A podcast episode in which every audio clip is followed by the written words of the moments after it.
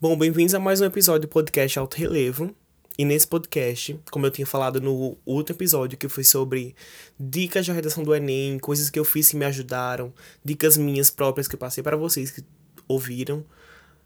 É, nesse episódio eu vou falar sobre a estrutura básica da redação. Então, introdução, desenvolvimento, tese, conclusão, tudo isso vai ser tratado nesse podcast. Espero que ajude vocês. Esse podcast já foi um pouco mais pesquisado. Ele não é uma dica minha, porém é uma coisa padrão, universal. Se você seguir esse passo, esse passo a passo, a redação que eu vou passar aqui, eu garanto a você que você tira mais de 800, porque esse passo, esse, esse, essa como é que eu posso falar? Essa estrutura de redação, ela é uma estrutura completa. Você, se você fizer todos os passos, você garante sim uma nota muito boa no Enem. Então é só prestar atenção em tudo que eu vou passar aqui, anotar aí com o seu caderno, anotar, sei lá, no seu planner, no seu, enfim, onde quer que você anote, para você lembrar e você praticar com esse com esse essa estrutura, lembrando que essa estrutura não é uma verdade absoluta. Você pode ter a sua forma de escrever, você pode ter aquilo que você acha que serve para você. E tudo bem. Essa estrutura você pode continuar seguindo, ela é ótima para você, se serve se você já está acostumado, familiarizado, não tem por que você abandonar para começar uma totalmente diferente. Mas para você que está escutando isso agora e não sabe por onde começar, não tem uma estrutura de redação na sua cabeça, uma coisa que você já tinha prática, então preste atenção nessa que eu vou passar que vai dar tudo certo e você seguir todos os passos. Então vamos lá. Primeiro, o que, é que a gente tem que pensar assim que a gente pega uma folha de redação para a gente redigir.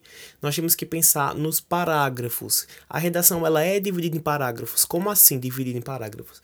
Geralmente, vou trazer aqui a minha percepção sobre a minha redação. Geralmente, a minha redação ela tem quatro parágrafos. Ela tem uma introdução, dois desenvolvimentos e uma conclusão. Então, esse padrão, esses quatro parágrafos, eles são um eles são uma base para uma redação muito boa, porque dá para você argumentar bem, dá para você expor bem seus argumentos, você colocar citações, você colocar alusões, você colocar tudo nesses quatro parágrafos e ainda ter linhas de segurança, onde se você passar para a folha definitiva, não vai ficar faltando linhas e você vai entrar em desespero na hora. Essa, esse passo a passo de redação, esses quatro parágrafos, eles são totalmente de segurança. Se você seguir os quatro, vai dar tudo ótimo. Primeiro, primeiro parágrafo, a introdução. O que é que vem na introdução? Você pode começar a primeira linha da sua introdução, a primeira palavra, você pode começar com uma alusão histórica. Você pode começar com uma alusão a um filme, você pode conversar com uma alusão a um cinema, alusão a um ator, alusão a alguma coisa. Você pode trazer, comparar épocas, você pode comparar é, o mundo cinematográfico com o mundo real, você pode trazer muitas coisas, abranger muitas coisas. Não é tão interessante que você traga dados, que você traga citações no começo. Se você já tem uma prática com isso, ok. Mas se você ainda não sabe como usar bem dados, é, não sabe como usar citações, não é muito, não é muito indicado que você coloque na introdução. Mas é mais fácil você começar a introdução com alusão histórica, com um fato histórico que você consiga relacionar com o tema. É importante você usar um conectivo que trate dessa, dessa ligação entre a sua alusão e o tema. Então você vai falar assim no mundo cinematográfico, nananana, pode ser analisado, tananana. Aí você trata da sua alusão e já usa o conectivo que ligue ao tema. Então você já vai estar tá criando ali a sua introdução. E é importantíssimo, não é assim, não é importantíssimo. A sua introdução ela tem que ter a sua tese. Vamos lá, o que é a tese? Tese é a sua opinião, é o seu ponto de vista. Lembrando que a redação do Enem ela é toda em terceira pessoa, então você não vai falar eu. Você não vai falar eu acho que, pelo amor de Deus, você não vai falar eu acho que. Você vai tratar a sua opinião, você vai tratar o seu ponto de vista sobre aquele assunto na terceira pessoa. Então, como é que você vai fazer isso? Você vai citar duas causas. Geralmente, quando eu faço uma redação, eu tento citar duas causas negativas. E por que duas? Porque cada causa você trata de um parágrafo na, no desenvolvimento. Então, quando eu estava esse é o meu processo, sabe? Quando eu tava assim, começando a fazer redação, eu sabia que eu queria fazer dois parágrafos. Só que geralmente eu não tinha do que falar. Eu perdia muito tempo porque eu não tinha um subtópico para tratar daquele parágrafo. Então, quando eu descobri esse esquema que funciona para mim, quando eu descobri esse esquema de citar duas causas negativas do problema, do, do tema, então eu tenho um tema e na minha tese, que é a minha opinião, eu cito duas causas negativas. Então, aquelas duas causas negativas são para mim, aquela é a minha opinião. Aquilo já forma a minha tese, porque para mim aqueles, aquele tema traz dois problemas negativos. Então, a esses dois problemas já veio da minha cabeça, da minha opinião, então o corretor já vai entender como a minha tese. E tendo esses dois problemas, eu já vou ter dois subtópicos para cada parágrafo. Então, quando eu ia começar o primeiro parágrafo do desenvolvimento, eu já tinha um subtópico do que falar. Eu não ia ter que estar tá inventando alguma coisa, eu ter que estar tá pensando muito, nossa, o que é que eu começo agora a falar? O que é que eu posso falar agora? Não, eu já tinha um subtópico pronto. Não, nesse parágrafo, eu já vou usar esse subtópico que estava na minha tese. E nesse segundo parágrafo, eu vou usar o segundo subtópico da minha tese então já ficava muito mais fácil redigir, porque eu já ia pensando nas coisas muito mais fácil, já, já fluía muito melhor. E por que é tão importante a introdução? A introdução é muito importante porque ela é a vitrine da sua redação. Quando o corretor lê a sua, a sua introdução, ele já vai ter uma ideia do que vai estar tá no seu desenvolvimento, do que vai estar tá na sua conclusão. Ele já vai ter uma ideia de como você planejou, de como você estruturou a redação. Então, se eu falo dois, dois temas, dois, dois pontos negativos do tema, então ele já vai saber, não, no desenvolvimento ele vai tratar disso, e no, desenvolvimento ele vai tratar disso. É muito importante que você deixe claro a sua tese do que você vai tratar no seu, no seu desenvolvimento. É muito importante. Terminada essa parte da introdução, a gente já começa com a parte do, do primeiro desenvolvimento. O primeiro desenvolvimento, de acordo com o meu esquema, da, da forma que eu faço, eu já pego o primeiro ponto negativo que eu falei na minha tese e eu já disserto sobre ele. Uh, se Aí sim que entra as citações, aí sim que entra os dados, porque no desenvolvimento, porque se você traz citações, você traz dados, você traz um trecho de um livro, você traz um autor, eles dão embasamento para o seu argumento. É importante que você saiba diferenciar de que um argumento de outra pessoa não é o seu. Por exemplo, se um filósofo falou uma coisa A, você não pode transformar esse A no seu argumento. Você tem que ter o seu argumento e transformar esse A no embasamento para o seu argumento.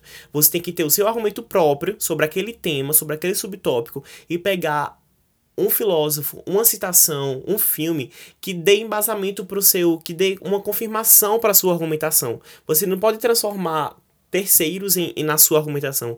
Eu não posso pegar um filme e dizer, isso é o que eu acredito. Eu tenho que pegar o que eu acredito e dizer que aquele filme complementa o que eu acredito. espero que vocês estejam entendendo um, você pode falar muito nessa nesse seu desenvolvimento entra a parte da argumentação você vai defender a sua tese você vai defender o que você acredita usando citações usando usando muitas outras coisas alusões você alusões você na, na introdução mas você pode usar argumentos você pode usar dados citações tudo isso no desenvolvimento no segundo desenvolvimento, você vai começar com um conectivo, um conectivo de, de continuidade.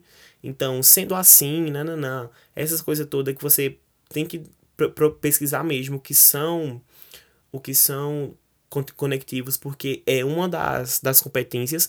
Sobre as competências eu falei no último episódio do podcast. Se você não escutou, você entra aí no Spotify e veja o último episódio desse podcast. É sobre é, também sobre competências, então eu deixei um PDF lá do próprio Enem falando sobre as competências, então você vai lá e olha o primeiro link da, da descrição do podcast do último episódio. As, o seu terceiro parágrafo, que é o seu segundo desenvolvimento, tem que começar com um conectivo de continuidade, para deixar o seu texto todo um só, unido, não parágrafos cortados e soltos, sabe? Você pode continuar usando citações, pode continuar usando argumentos que sirvam de base para você. Então você nesse seu segundo parágrafo de desenvolvimento, você vai pegar o seu segundo ponto negativo que está lá na sua tese e vai dissertar sobre ele, vai defender o seu ponto.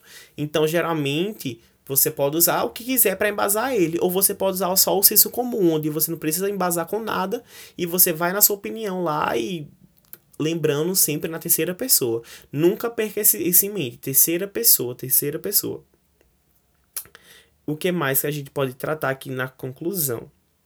Você pode fazer uma comparação, uma metáfora, você pode fazer muitas coisas. Importante é você ter praticidade e confiança confiança. Como é que você adquire confiança no seu modelo de redação? Você tem que treinar. Você tem que saber o que funciona para você e o que não funciona para você. Se eu tô dando uma dica aqui que você viu que não tá dando certo para você, então você anula, você troca. Se você acha que não consegue começar com alusão histórica, então você não começa, você começa já diretamente no tema, porque para mim era mais fácil começar com alusão histórica, começar com alusão cinematográfica, porque eu conseguia pegar a essa alusão e conectar ao tema e não começar diretamente no tema, porque na minha cabeça eu pensava assim, muita gente já vai começar com o tema. Muita gente não tem essa essa essa percepção de começar com a alusão.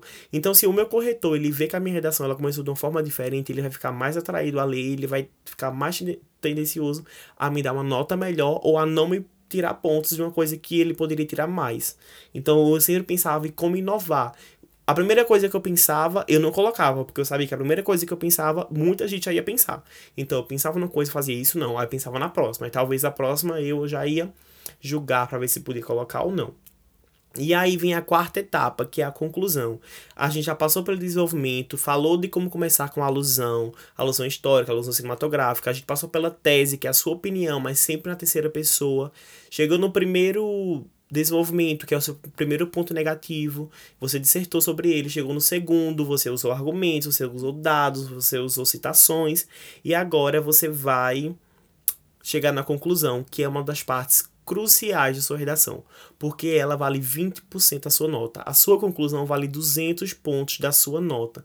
Então é imprescindível que você tome muito cuidado e aqui eu vou passar o passo a passo certinho de como fazer uma conclusão ótima, de segurança, que você pode confiar que ela vai dar certo. Então, a primeira coisa que você coloca na sua conclusão é um conectivo de, de de finalidade, um, um conectivo de concluir. Então você pode usar, portanto, você pode usar dessa forma que você já vai dar, dar a entender na tonalidade da leitura que a sua redação está acabando e os conectivos eles vão todos juntando e formar uma coisa agradável de, agradável de se ler, sabe? Então você come, começa com conectivo, pode ser portanto dessa forma, eu anotei aqui esses exemplos para vocês terem uma noção. Portanto, aí você continua a sua, a sua conclusão. O, detalh o detalhamento na conclusão é imprescindível. O detalhamento faz toda diferença na conclusão. O detalhamento ele faz toda a diferença porque nesse você não precisa dar, dar muita você não precisa dar, como é que eu posso falar? Dar muitas opções de resolver o tema do Enem, porque o corretor não espera que você resolva um problema do tema do Enem em cinco linhas. Ele quer que você dê uma forma de intervir aquele problema. Por isso que chama é, proposta de intervenção. Por isso que a conclusão no Enem se chama proposta de intervenção, porque o corretor não quer que você resolva, ele quer que você ele quer que você faça uma coisa que o problema ele fique um pouco mais instável, sabe? Que ele possa ser controlado. Então o detalhamento é imprescindível. Você não precisa dar quatro soluções. Se você der uma bem detalhada, ela já vai ficar bem completa e o corretor ele já vai entender, não, essa pessoa aqui sabe o que está fazendo, sabe o que está escrevendo. Então vamos lá, depois do, do conectivo, você já vai retomar o tema. Então você vai retomar tudo que você falou lá na sua introdução. Então, portanto, é necessário resolver o problema da tal, tal, tal, tal, tal. Você joga o tema, você retomou o tema do, da redação. É, portanto, é imprescindível que medida seja tomada para que o, a problemática da bota o tema seja resolvida. Então você vai estar tá retomando o tema. E isso também é muito importante porque volta à cabeça do, do corretor o qual é o problema que você está tentando intervir. Aí vem as, as partes detalhadamente que você vai colocar. Você tem que colocar quem vai fazer o que. Então tá entendendo? Você colocar quem vai fazer o quê? Como ele vai fazer isso? Para que ele vai fazer isso? E você vai detalhar alguma dessas partes. Então você vai ter que colocar um agente que vai fazer alguma coisa. Então um agente que vai fazer uma ação que vai causar você vai colocar um agente que vai fazer uma ação que vai fazer de algum modo que vai causar um efeito. E você vai detalhar isso muito bem. Como assim? Eu vou explicar isso agora. Eu peguei aqui uma eu peguei uma uma conclusão. Eu vou ler só a conclusão de uma redação, nota mil, eu acho que foi mil, eu não lembro se tirou mil. Mas a, a, a conclusão vocês vão entender. Eu vou ler ela aqui e vocês vão entender o que eu tô falando. Eu só vou ler a conclusão para não ler a redação toda que não tem necessidade, né? Então começa assim. Para combater tal manipulação, é necessário que o Ministério da Educação, com auxílio das escolas, promova saraus e campanhas em diversas mídias de massa, que mostrem a importância dos jornais buscarem fontes variadas de informação por meio do incentivo de leitura de jornais, livros e revistas confiáveis, com a finalidade de criar uma população com um grande senso crítico, podendo discernir notícias falsas, variando-as e, consequentemente, beneficiando o regime democrático. Então, como essa pessoa, ela seguiu exatamente o passo a passo, detalhadamente da conclusão. Então, ela botou quem vai fazer a ação. Ela botou aqui Ministério da Educação com auxílio das escolas. Então, esse é o agente que vai causar o efeito. Ministério da Educação com auxílio das escolas. É sempre bom você usar um órgão público, um órgão, um órgão governamental como agente, porque fica melhor de você contextualizar. E também, essa dica é muito boa com o auxílio de. Você coloca Ministério da Educação com auxílio de de alguma coisa. Ou você precisa colocar Ministério da Educação, Ministério, qualquer outro ministério, Ministério da Justiça, Ministério da Fazenda, Ministério da Receita Federal, não importa. Ou até o Estado. É, é necessário que o Estado, com auxílio de. É muito. Isso é uma jogada boa você colocar isso com auxílio de, porque você já junta outras pessoas, outros agentes que você reforça aquela ideia de quanto mais melhor, né? Então, o, ela aqui botou o Ministério da Educação com o auxílio das escolas. É o agente dela. Interessante. Aí ela continua. Promova saraus e campanhas em diversas mídias de massa. Esse promova saraus e campanhas em diversas mídias de massa é a ação. O que é que o agente, Ministério da Educação, vai fazer? Vai promover os saraus e campanhas com, em diversas mídias de massa. Então ela botou aqui quem vai fazer e vai, o que vai fazer, a ação. O Ministério da Educação vai promover saraus e campanhas em diversas mídias de massa. Você viu como já está ficando um pouco mais completo, como já vai ficando um pouco mais mais detalhada a proposta. Aí ela continua aqui, ó. Promova saraus e campanhas em diversas mídias de massa que mostrem a importância dos jornais buscarem fontes variadas de informação. Um efeito, é o, é o efeito que talvez vá causar. Qual é o efeito que ela quer buscar com isso? Qual é o efeito que ela quer que cause? Ela quer que mostre a importância dos jornais buscarem fontes variadas de informação. Aí ela continua: por meio do incentivo de leitura de jornais, livros e revistas confiáveis. Esse é o modo como, por meio de por meio de incentivo de leituras de jornais. Como eles vão fazer isso? Como eles vão promover saraus e campanhas? Vão promover por meio de incentivo de leitura de jornais, livros e revistas confiáveis. Isso é o modo como isso vai acontecer. E ela bota aqui a finalidade, com a finalidade de criar uma população com um grande senso crítico. E ela detalha, podendo discernir notícias falsas, variando-as e, consequentemente, beneficiando o regime democrático. Então, aqui ela teve quem, teve o que vai fazer, teve o efeito, teve o modo, a finalidade e o detalhamento. Você vê que fica uma, uma conclusão totalmente completo, completa, uma conclusão totalmente legível, muito fácil de entender o que ela quer que cause. E não foi quatro conclusões, não foi duas conclusões, foi apenas, um, foi apenas uma e bem detalhada. E ela conseguiu mil, ou seja, 200 nessa, nessa competência, que é a competência 5, se eu não me engano. Então você tem que prestar muita atenção nisso. Eu vou aqui repetir para você entender você tem que ter um agente, você tem que ter uma ação, você tem que ter um modo, um efeito e um detalhamento. Então, um agente, você pode usar órgãos governamentais. Na ação, você pode usar um verbo, ou seja, o verbo que ela usou aqui, ó, promova. Que o Ministério da Educação promova. É um verbo, um verbo de autoridade, promova. O uh, que mais? Um efeito um, o agente, a ação, o modo. O modo é como eles vão fazer. E você pode usar um conectivo para evidenciar isso. Por meio de. Se você escreve e bota por meio de, quando o corretor lê, ele já vai ter a ideia de que esse por meio de vai ser a, a, o modo, como vai fazer. Você já deixa claro para o corretor, usando esse conectivo por meio de, como vai ser feito. Depois de como vai ser feito, você vai entrar na finalidade. E tem outro conectivo que você pode usar para deixar clara a sua finalidade, a fim de. Então, por meio de nananana, a fim de nananana. Usando dela como exemplo, olha como ela usou aqui. Por meio do incentivo de leitura de jornais, livros e revistas confiáveis, com a finalidade de criar uma população com um grande senso crítico. Então, lendo fica muito claro como vai ser feito e para que vai ser feito, por causa dos conectivos que ela usa. E no final ela bota o detalhamento, que você pode fazer qualquer detalhamento sobre o que você achar necessário para terminar a sua conclusão, podendo discernir notícias falsas, variando-as e, consequentemente, beneficiando o regime democrático.